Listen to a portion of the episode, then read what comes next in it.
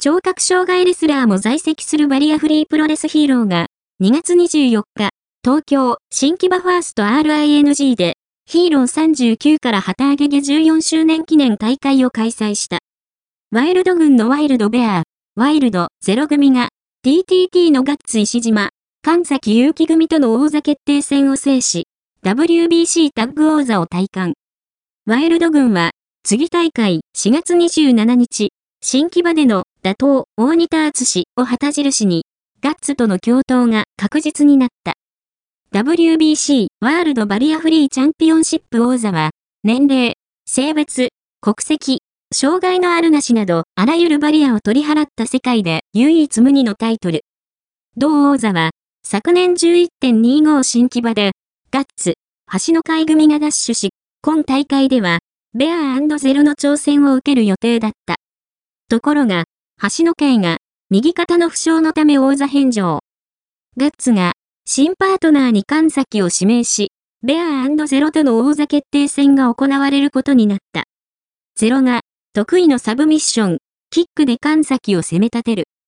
ガッツがゼロにブルドッキングヘッドロック、垂直落下式ブレーンバスターを決めれば、神崎は、 ZERO にボディアタック、フィッシャーマンズバスターで攻め込む。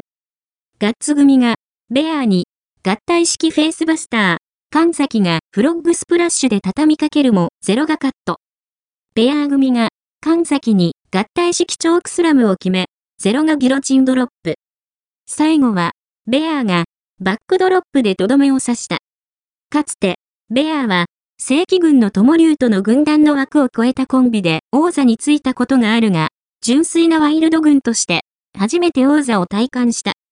ベアーは、ガッツ組のセコンドについていた橋の会に、待ってるよ。直したらいの一番に挑戦してこい。と投げかけた。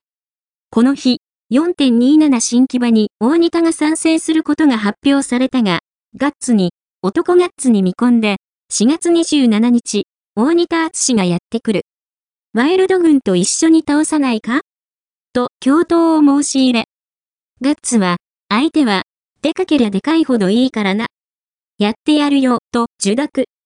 ベアーは、あと一人、これから探したいと思うと発言し、師匠、大仁田の体格に立つことを宣言した。